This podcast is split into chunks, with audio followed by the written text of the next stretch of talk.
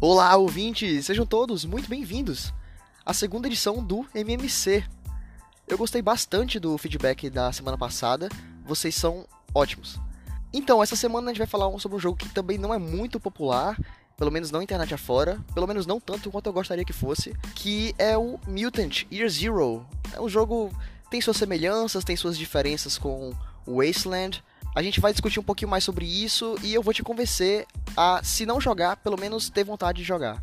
Então vem comigo.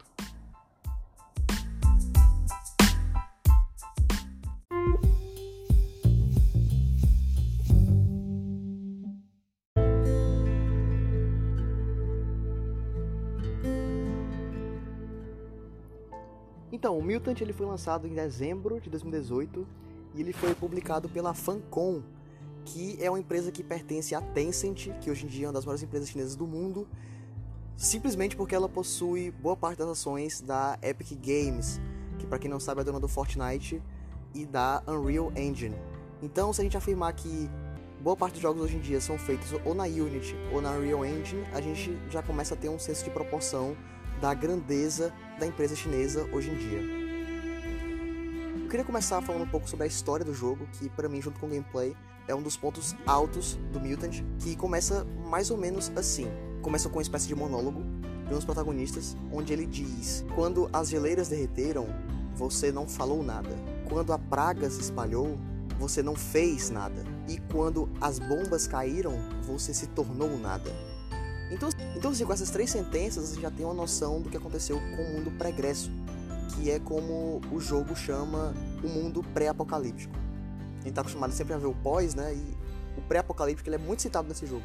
Passado esses eventos e entrando na, na civilização pós-apocalíptica, o que restou da humanidade começou a, depois de muito tempo, aglomerar novamente e se organizar em, em cidades e regiões. Mas no caso, o foco do jogo se passa em apenas uma, que era uma que eles chamam de a Arca. Essa Arca, por muito tempo, era uma das capitais do que tinha restado do mundo. E ela era governada por um cara que se chamava o Ancião, que ele era um dos poucos caras, depois de muito tempo, que sabiam como era o mundo pregresso, como era o modo de vida, como era o como eles viviam, o que eles faziam, como comiam, como se alimentavam. Então, aquele cara ali tinha todas as informações do mundo de antigamente.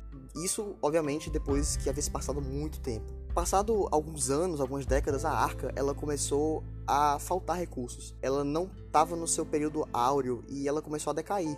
Faltaram recursos, faltavam suprimentos. Então, o ancião, como uma medida desesperada, ele juntou uma equipe de elite que ele chamou de Stalkers para desbravar essa zona morta e coletar recursos e trazer de volta para a Arca para assim tentar se manter.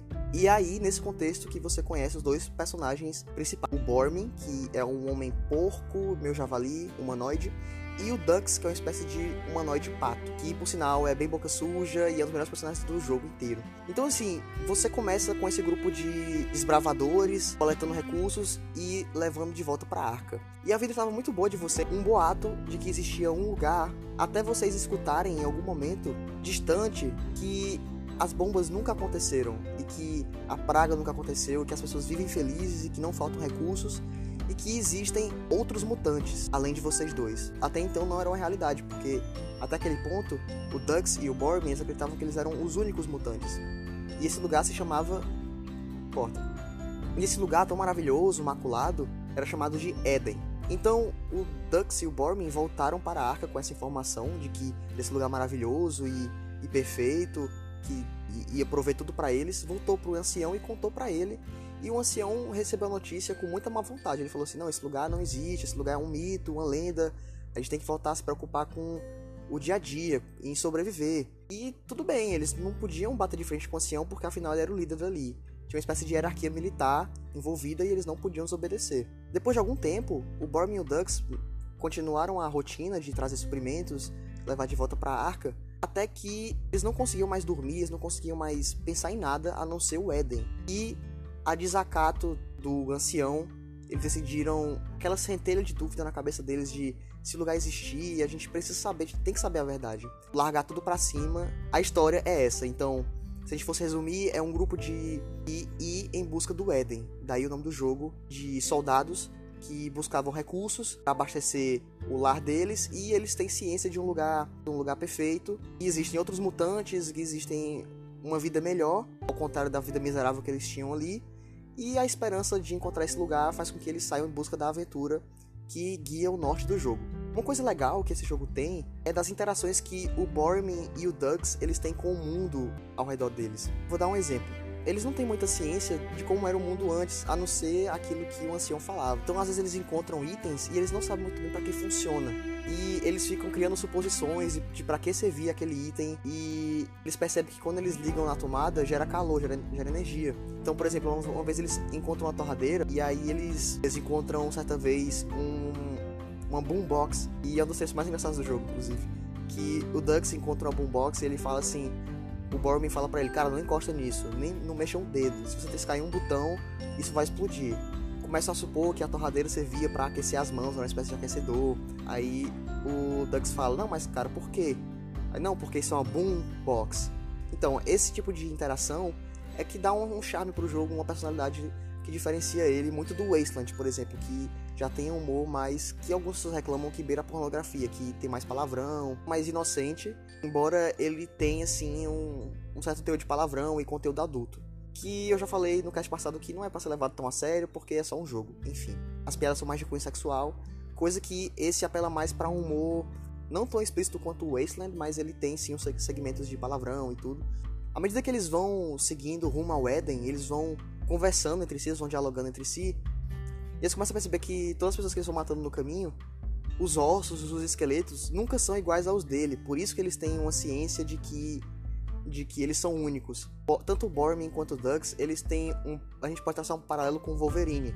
Porque, assim como o Wolverine tem aqueles implantes de memória que às vezes ele acha que viveu alguma coisa, mas aquilo é só uma memória implantada, o Bormin e o Dugs também têm algo parecido.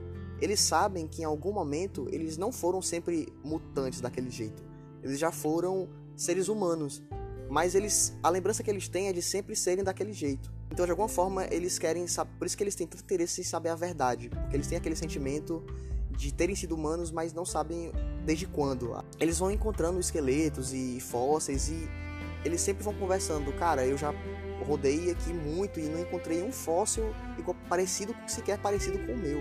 E o Bormin fala, isso o Dux fala pro Bormin, e o Bormin fala, Cara, eu não gosto muito de comentar sobre isso, mas eu sempre olho para pro rosto das pessoas que a gente mata e tentando procurar um resquício de semelhança com a gente, eu nunca encontro. Lógico que eles não são os dois únicos personagens. Logicamente que à medida que você vai avançando na história, você vai encontrando outros mutantes e até uma surpresa, porque para eles também, porque eles pensam ser únicos e tem um certo momento do jogo que eles encontram. Então esses diálogos eles acontecem durante todo o jogo.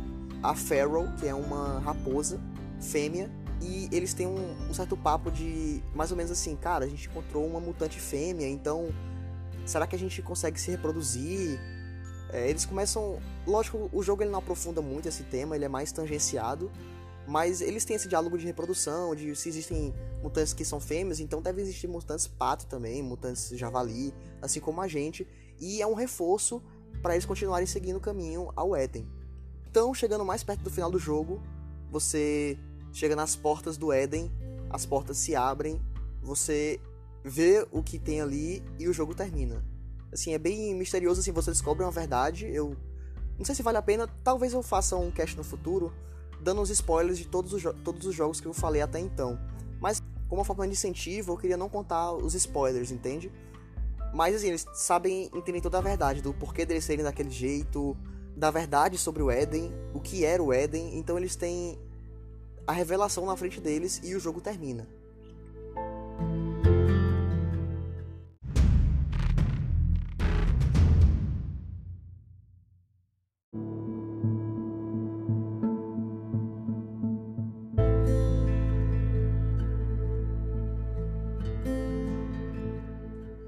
Sobre a jogabilidade dele, ele é um jogo de RPG por turnos e tático, bem parecido com o XCOM.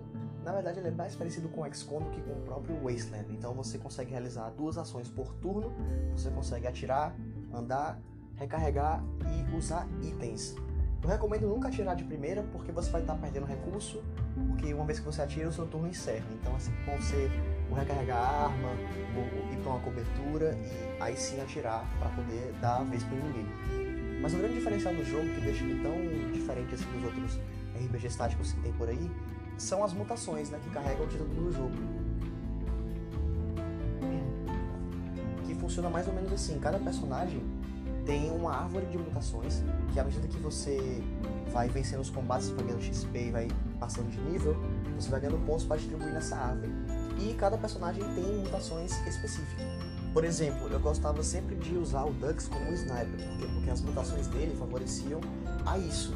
Ele tinha um dano à distância alto e as mutações dele favoreciam ele sempre ficar no high ground.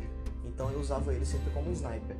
Ele era um personagem, o Dux era um personagem bem frágil, então esse era mais um fator que fizesse com que eu atirasse de longa distância com ele que é o total oposto do Borman, por exemplo, que tem bem mais vida, é um cara bem mais resistente. As mutações dele favoreciam ele ficar na linha de frente, então eu fazia, eu sempre equipava ele com arma de curto alcance e fazia a linha de frente com ele.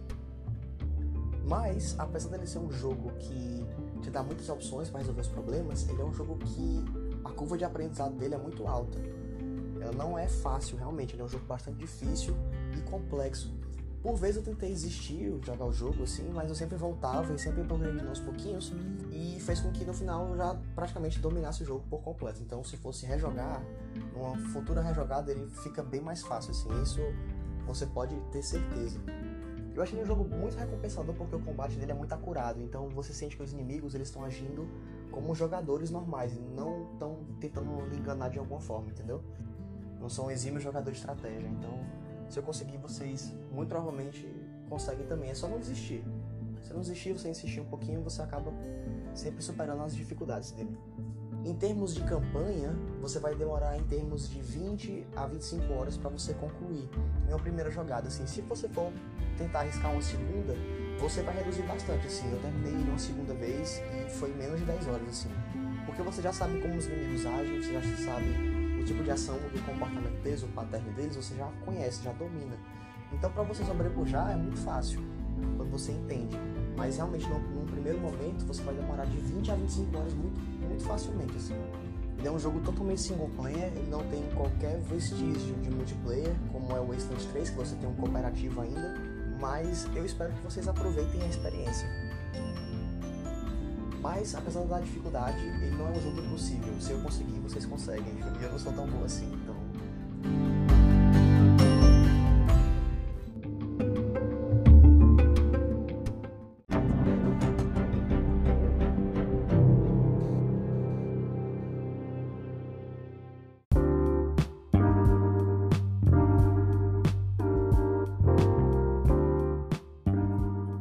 Espero que vocês tenham gostado do cast, eu espero que vocês gostem do jogo.